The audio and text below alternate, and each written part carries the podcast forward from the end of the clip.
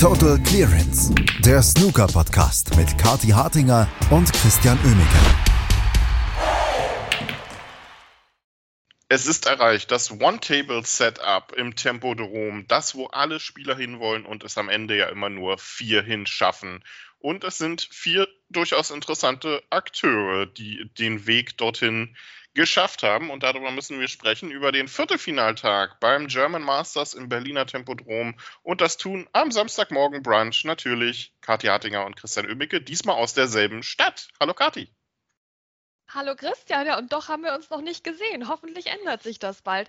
Ja, ich bin da endlich endlich in Berlin. Meine Güte, meine Vorfreude hat sich ja die letzten Tage immer mehr gesteigert. Ähm, jetzt bin ich da und es hat sich schon ab, weiß nicht, fünf Minuten Live-Snooker gelohnt gehabt. Es ist einfach so toll, wieder hier zu sein, in der Arena zu sein, die ganze Energie mitzubekommen, das Tempodrom raunen zu hören, wenn jemand eine Safety gespielt hat, ähm, wo vielleicht rein physikalisch auch ein Ball hätte reingehen können, so ein von 80 Mal und dann hat das nicht geklappt, da kommt das Tempodrom raunen. Ich sag's dir, wollte er das und es hat nicht geklappt? Hat er es nur billigend in Kauf genommen? Uh, ja, also das, dafür hat sich schon gelohnt und auch ansonsten, es war mega viel los an den Tischen. Ähm, Stimmung war gut, Spieler hatten Spaß, naja, die meisten zumindest. Ähm, das heißt, auch wenn jetzt rückblickend man vielleicht sagen würde, das war jetzt nicht der spannendste Tag von den Ergebnissen her, ähm, den wir die Woche in Berlin hatten, es war ein super lohnenswerter Tag. Ja, gut, mit Spannung ist sowieso relativ. Ne? Also sehr viele Decider gab es jetzt nicht, äh, an die ich mich erinnern, an, erinnern kann, so wirklich. Also ein paar waren dabei. Tapcher Nujang Ander zum Beispiel fällt mir ein. Sam Craigie hatte einen gegen Shuzi, glaube ich, aber ansonsten war da nicht so viel. Aber äh, ich freue mich ja auch, dass du äh, die sieben Tische noch gesehen hast in der Arena, das, das Setup. Äh, war jetzt nur ungünstig, weil fünf davon äh, nicht beleuchtet waren. Ja, richtig, aber dafür konnten sie dann auch nicht die Lichtverhältnisse stören, verstehst du? Ähm, das hat alles Vor- und Nachteile. Nein, es war schon gruselig, da diese Geistertische zu sehen. Ne? Nur zwei Tische bespielt, der TV-Tisch und der eine da in der Ecke, ähm, Tisch zwei. Also das ist schon, schon ein bisschen seltsam. Und ich meine, ganz ehrlich, wenn ich so ein VIP Kupfer, Silber, Platin, was auch immer wäre und hätte jetzt ausgerechnet einen Platz erwischt, wo ich nicht an Tisch 2 sitze, sondern auf der anderen Seite der Arena, ähm, da wäre ich vielleicht auch nicht so happy gewesen. Ne? Also man hat halt einfach nicht dieses typische Setup, was wir jetzt zum Beispiel von den Home Nations Turnieren kennen, wo dann ähm, zwei Tische eben nebeneinander in der Mitte stehen. Das geht halt offenbar nicht.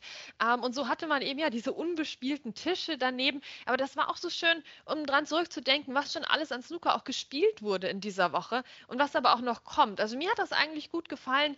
Das war ein bisschen wie so ein, wie so ein Geisterschiff, was noch im Hafen rumsteht und du fragst dich, na, wann geht es endlich unter? Ja, wahrscheinlich jetzt heute Nacht ist es untergegangen, ja, weil jetzt sind wir ja beim One-Table-Setup. Aber ich bin froh, dass ich die noch gesehen habe, die ganzen, ganzen vielen Tische. Ja, es gibt ja immer für alles, ein, äh, für alles Gründe, ne? Also wenn man sich dann mit den Leuten im, im Hintergrund unterhält, naja, warum sind denn alle Streaming-Tische auf einer Seite gewesen? Naja, der Weg bis zum äh, Ü-Wagen ist halt am kürzesten von dieser Seite aus.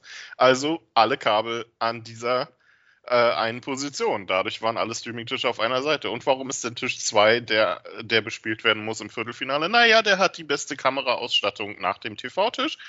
Also nehmen wir halt den. Aber man hat das selber gemerkt und äh, man will nächstes Jahr versuchen, da noch ein bisschen was zu ändern. Also ich hoffe zumindest, dass man dann Tisch 2, ähm, also die Tisch 2 dann nicht mehr nutzen wird fürs Viertelfinale, sondern eben einen, der etwas zentraler in der Arena steht. Das wäre schon ganz gut, glaube ich.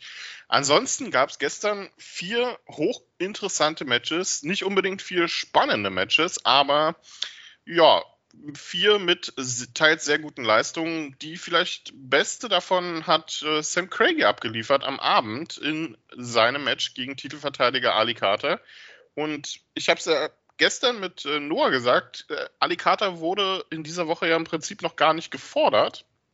Der hat das Viertelfinale ja hier mehr so im, im Vorbeigehen erreicht und kaum wird er mal gefordert, wird er, wirkt er ein bisschen überfordert. Ja, also der erinnert nicht nur von der Gesichtsfarbe her an Matthew Selt gegen Trump ähm, diese Woche. Der war von der Rolle, also ich glaube, der war fit, der Ali Carter, ne? aber er wirkte auf mich blass und er wirkte farblos und er wirkte uninspiriert und er hat die meisten Bälle so um ja, viele Zentimeter verschossen eigentlich. Also das war ein totaler Ausfall. Auch sehr ungewöhnlich ja für ihn beim German Masters. Ich meine, das liebt er, das kann er, das hat er letztes Jahr gewonnen. Ähm, und Sam Craigie, der war zur Stelle, der hat das ausgenutzt. Die ersten beiden Frames gleich jeweils aus der ersten Chance raus gewonnen ähm, und dann noch nachgelegt. Ne? Also vier Breaks von mehr als 50 Punkten im, vor dem Mid-Session Interval. Ähm, das war dann das, äh, das 4 zu 0 und ein Century Break war es auch noch mit der 103. Also meine Güte, also Sam Craigie auf ganzer Linie überzeugend. Das war dynamisch, das war attraktiv, das war ein gutes Breakbuilding. Also man sieht ja, das waren nicht so ja, nette Einsteiger und dann war nach 20 Punkten wieder Schluss. Nein, überhaupt nicht. Das war rundum gelungen von ihm als Auftritt. Ähm, und ja, dann äh, wäre es ja fast noch besser geworden nach der Pause, als Alicata erstmal so dieses Autopilot fast Century Break spielt. Und 90 war es dann, um sich seinen einen Frame zu holen beim 1 zu 5. Ähm, das ist, glaube ich, der neueste Trend. Also äh, bei Alicata war es jetzt kein Century Break, aber es ist oft ein Century Break, wenn jemand so ein Totalausfall ist und dann aber ein Frame holt und der ist dann aber richtig gut, gleich mal eine 123 oder so. In Mode gebracht hat das Luca Brissell, der Weltmeister, ähm, sehr auf den Trend aufgesprungen in den letzten Monaten, auch Neil Robertson. Ähm, jetzt sehen wir es bei Alicata, also ich sehe da schon eine, eine große Trendwelle auf uns zukommen in, in der Hinsicht, aber spätestens in, in, Frame 6 hat sich dann auch keiner mehr für das 90er Break von Alicata interessiert, da bin ich auch ganz ehrlich. nee, hat es nicht, weil äh, Sam Craigie auf Maximum-Kurs war, hat dann äh, ja, leider, bei, als er bei 80 Punkten war, äh, zwei rote gelocht, was dann ungünstig ist, wenn man Maximum Break spielen will. Äh, war schon doof, äh, aber äh, ich finde, das ist auch irgendwie logisch, weil die Spieler halten sich einfach nicht an die Regeln, die Robert Milkins letztes Jahr eingeführt hat. Du spielst eine 146 und einen Tag später die 147. Ja, so nämlich. ja, meine Güte. Ja, Sam, Sam Craigie. Oh locht der da zwei rote, verstehst du? Wir waren schon alle so am gucken.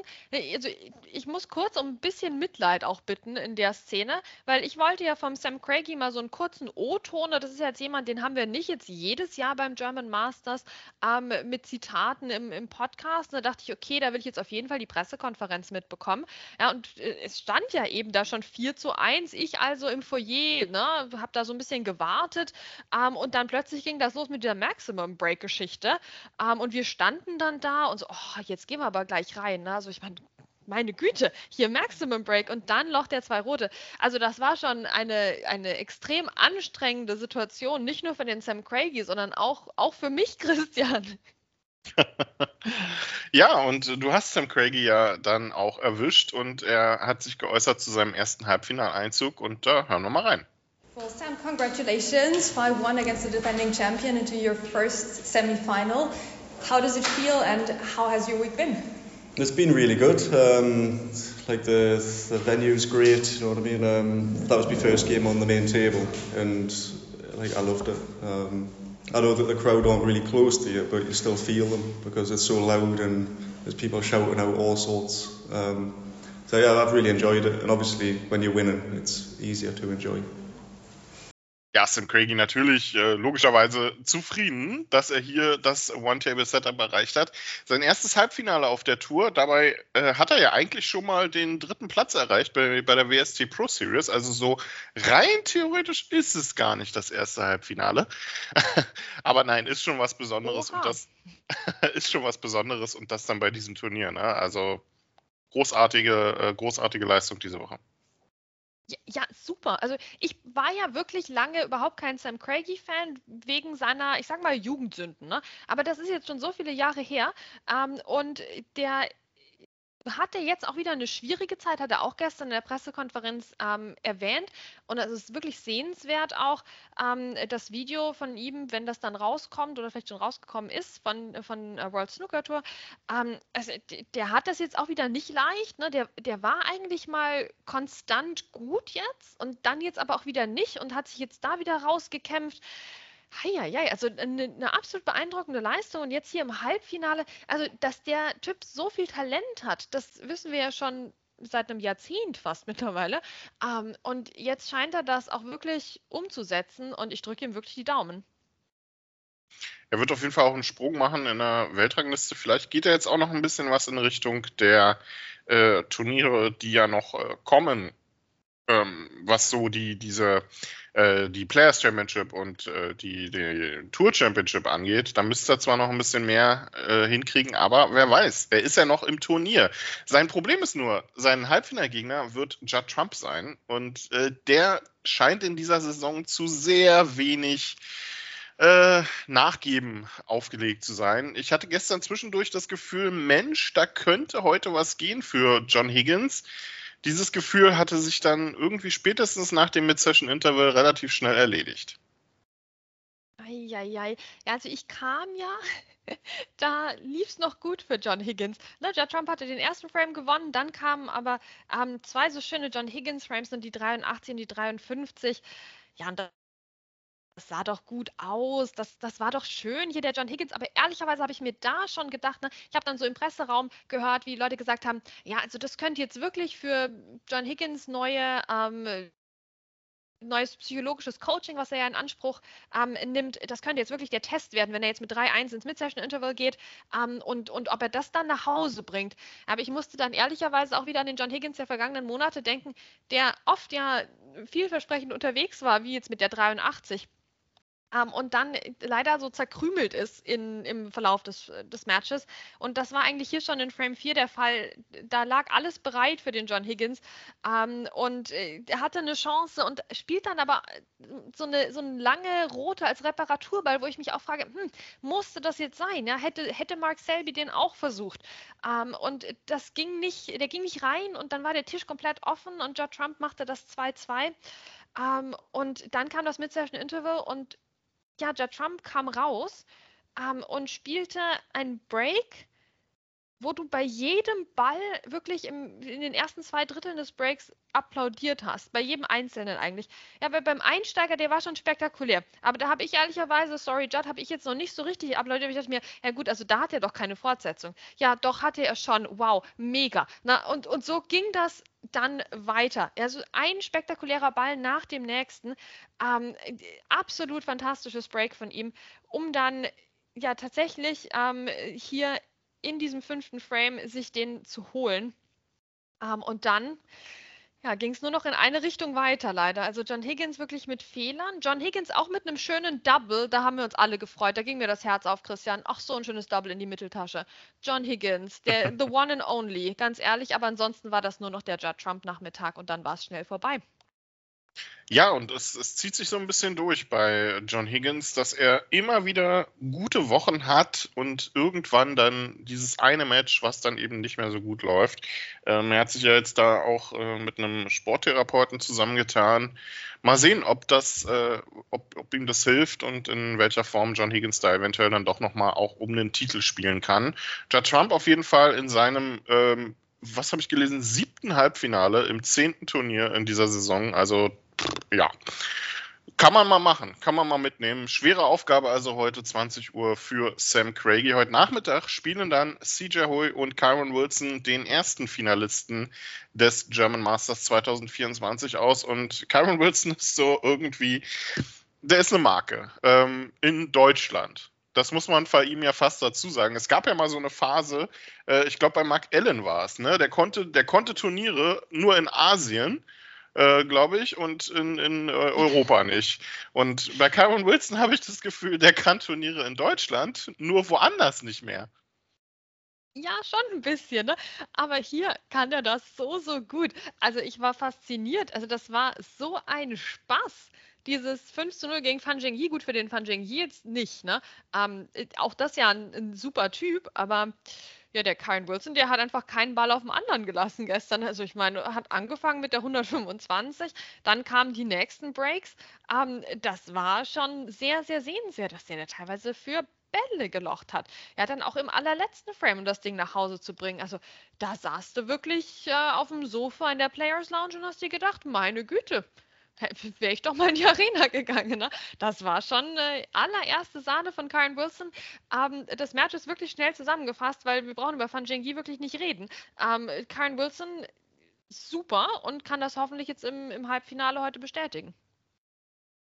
Ja, also Cameron Wilson wirklich mit äh, Spitzenform äh, diese Woche Wahnsinn. Ähm, wird jetzt auf CJ Hui treffen, der gestern Ryan Day geschlagen hat. Und das ist auch wieder so, so, wo ich mich frage, meine Güte, was war da mit Ryan Day los? Denn der hat am Vortag gegen Julien Leclerc noch eine der besten Einzelleistungen dieses Turniers bisher gezeigt. Und gestern spielte dann eigentlich nur einer, und das war der Chinese, der zugegeben dann auch sehr, sehr stark gespielt hat. Ähm, fast ein bisschen schade, dass das nicht am TV-Tisch war, denn das war um einige Strecken besser als teilweise das, was Judd Trump und John Higgins gezeigt haben. Was hast denn du für ein Spiel gesehen, Christian? Also ich. Hm, war das nicht so? Also, wenn ich mir das angucke, das Scoresheet, guck mal, also Wahnsinns-Breaks. Du, das ist so interessant. Ja, also das Spiel, das kannst du so oder so zusammenfassen. Ich bin jetzt froh, dass du das jetzt auf die Art und Weise zusammengefasst hast, weil also der habe ich mich zwischendurch auch mal angeschlossen hier, ne, mit den ganzen 70er Breaks, mit der 96 von von CJ Hui. Das war dynamisch, das war schön anzusehen. Also da kannst du eigentlich nicht meckern. Aber aber gleichzeitig, Christian, Folgendes. Ich komme ja ein bisschen zu spät ins Tempodrom, weil äh, die Bahn. Ähm, und dann meine Güte, kommen mir Menschenmassen eigentlich entgegen, ja, die ich im Foyer treffe, im Mid-Session Interval, na, und die sagen mir, Gott, ist das ein schlechtes Spiel von Ryan Day gegen, gegen CJ Hui. Also das, also das kann man sich kaum anschauen.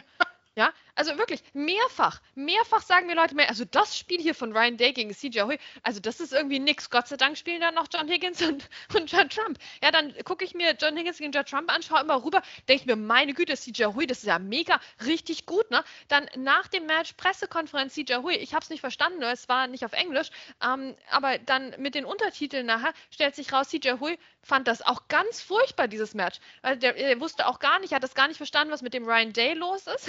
ja, gut, das hat keiner, aber das hat auch keinen gewundert eigentlich. Und fand jetzt seine Leistung jetzt auch nicht so toll. Also da muss er sich schon steigern. Also ich weiß wirklich nicht, was mit dem Match los war. Christian, ich war da, ich habe es gesehen und ich bin trotzdem nicht schlauer. Okay, na gut, dann äh, liest sich das Match besser, als es war. Dann war es ja doch gut, dass Judd Trump und John Higgins logischerweise natürlich auf dem TV-Tisch waren. Ähm, CJ Hui, äh, ja, dann sagen wir mal, er wird sich steigern müssen gegen Cameron Wilson, obwohl er gestern fünf hohe Breaks gespielt hat. Ja, also so kann es ja auch wirklich gehen. nicht. Ich verstehe es wirklich nicht. Aber also ich finde, eigentlich braucht er sich auch nicht steigern. Aber das Publikum findet, CJ Hui muss sich steigern und er selbst auch. Ja, aber das, das war auch, ich meine, vom Abschluss her hatte das noch richtig Spannung, das Match. Ja, weil CJ Hui war eigentlich schon über der Ziellinie. Ryan Day brauchte schon Snooker. Dann ähm, spielt Ryan Day um die Snooker und macht das sehr gut. Aber CJ Hui hat eine Chance auf Grün. CJ Hui locht Grün nicht, aber den Spielball, meine Güte, der war sauer. Ryan Day, so, das hat jetzt besser funktioniert als gedacht. Ähm, aber dann Ryan Day mit seiner Chance ähm, verschießt dann Pink um, ich weiß nicht, so 30 Zentimeter. Ja? Also die landete fast, fast auf dem anderen Tisch dann noch. Ähm, gut, tja. Also dann war es vorbei. Also sehr skurriles Match, wirklich. Und entweder sehenswert oder auch nicht. Das war wirklich die Überraschungsbox des, des Tempodroms gestern. Also, es war äh, ein hochinteressanter Viertelfinaltag, auch wenn wir unsere geliebte Viertelfinalsession Freitagabend äh, mit vier geballter Viertelfinalpower nicht mehr sehen konnten. Es war trotzdem ein schöner Tag. Heute gibt es die Halbfinals. 14 Uhr, wie gesagt, Kyron Wilson und CJ Hui am Abend dann 20 Uhr. Sam Craigie gegen Judge Trump. Tolles Line-Up fürs One-Table-Setup dieses Jahr am Tempodrom. Aber wir müssen auch noch kurz über andere Snooker-Orte sprechen. Zum einen ja äh, in Albanien wird gerade Snooker gespielt und ähm, dort hat bei den Damen, ein, bei dem, beim Weltranglistenturnier der Damen, äh, Oni gewonnen in einem spannenden Finale 4 zu 3 gegen Mink Nucharut. Aber auch parallel finden dort die WSF Open statt, also die Amateur-WM der WSF. Und dort gab es gestern die erste Entscheidung bei den Junioren und die erste Tourkarte, die vergeben wurde. Und das an einen jungen Mann aus Ungarn, der ja auch schon, ich glaube, die U18 EM gewonnen hatte und sich gestern die Tourkarte geholt hat. Bulcu Reves äh, setzt sich dadurch. Also ich glaube, die Junioren aus Kontinentaleuropa, die machen so langsam ordentlich Furore. Oh, das ist doch herrlich, oder? Erster ungarischer Profi auf der Tour U21, also von dem haben wir ja diese Saison, finde ich, viel mitgekriegt. Ne? Der, der, Name tauchte immer wieder auf. Das heißt, auch wenn du jetzt nicht jemand bist, der ähm, alle Streams guckt ne, mit, mit Amateur-Snooker, und äh, wir würden das an der Stelle aber empfehlen, ähm, ich glaube, das ist ein Name, von dem hast du was mitbekommen, auch über, über Social Media. Und da gibt es ja einige, die gerne auch über, über seine Matches dann berichten. Ähm, ich glaube, das wird ein Spaß mit dem auf der Main Tour nächstes Jahr. Also ich hoffe, den sehen wir in Berlin dann ähm, im Tempodrom 2025. Das wäre doch eine runde Geschichte. Aber ja, heute geht es ja dann jetzt weiter mit, ähm, mit der normalen WSF Championship, also nicht mehr U21. Und das heißt, Christian, sind deine Daumen schon gedrückt? Sind deine Fingers schon gecrossed? Heute geht's los für Flo Nüssler, ne? unser, unser Podcast-Lieblingsspieler. Auf geht's, ja. Flo. Wir, wir glauben an dich. Ja, ich habe ihm ja gesagt, äh, nachdem er jetzt die, die 147er da im Training immer äh, reingeballert hat, da jetzt drei in kurzer Zeit gespielt, habe ich gesagt, die nächsten drei muss er in Albanien spielen. Da hat er gesagt, ja, macht er, zu Befehl. Also Flo, du bist was schuldig. Äh, wir drücken natürlich auch den anderen äh, deutschsprachigen Spielern die Daumen. Ähm, auch ein paar Deutsche sind ja dabei. Ich glaube, äh, Ume Dickmer auf jeden Fall und äh, Manuel Ederer, glaube ich, habe ich gesehen im Draw. Also da ist einiges geboten. Wir drücken die Daumen, aber die Tourkarte, sorry, alle anderen, die gehört Flo. Ja, nee, das also müssen wir auch ehrlich so sagen. Ich möchte auch kurz darauf hinweisen, wir hatten ja das tolle Interview mit Felix Frede und Flo Nüssler ähm, letzte Woche. Ist, ist noch online, ne, kann man sich anhören über Amateur-Snooker im Allgemeinen ähm, ja. und die diversen Verbände im Besonderen. Und nach dieser Aufnahme ging halt der Flo raus und hat nur noch Maximum Breaks gespielt jetzt die ganze Woche. Also das hat auch was mit uns zu tun, bin ich mir sicher. ähm, ja, und äh, heute ist, ist äh, Performance angesagt, aber vor allem natürlich auch genießen, weil das ist ein brutal hartes Turnier, da brauchen wir uns gar nichts vormachen. Ähm, ja, schauen wir mal, was passiert. Aber ich meine, was für eine Woche für kontinentaleuropäisches Snooker. Ne? Also gut, Luca Brissell hat wieder underperformed, aber gut, was auch sonst. Aber wir hatten Lukas Kleckers im Tempodrom, wir haben einen neuen ungarischen Profi. Also Alex Ursenbacher war auch im Tempodrom. Wir haben jetzt heute den Flo Nüsse, den Ume Dickme und andere an, am Start. Also das, das ist, schon, ist schon eine gute Zeit. Absolut. Und es kann nur besser werden, äh, wenn wir die Tourkarte in ja so knapp einer Woche, acht Tage sind es, glaube ich, die die WM jetzt dauert in Albanien, an Flo Nüssel vergeben. Und damit viel Spaß heute mit den Halbfinals im Berliner Tempodrom. Das war's von uns für heute. Kathi und Chris sagen Tschüss. Bis zum nächsten Mal bei Total Clearance. Total Clearance, der Snooker-Podcast mit Kati Hartinger und Christian Oemeke. Wie baut man eine harmonische Beziehung zu seinem Hund auf? Puh, gar nicht so leicht. Und deshalb frage ich nach, wie es anderen Hundeeltern gelingt, beziehungsweise wie die daran arbeiten. Bei Iswas Dog reden wir dann drüber. Alle 14 Tage neu mit mir, Malte Asmus und unserer Expertin für eine harmonische Mensch-Hund-Beziehung, Melanie Lippisch. Iswas Dog? mit Malte Asmus. Überall, wo es Podcasts gibt.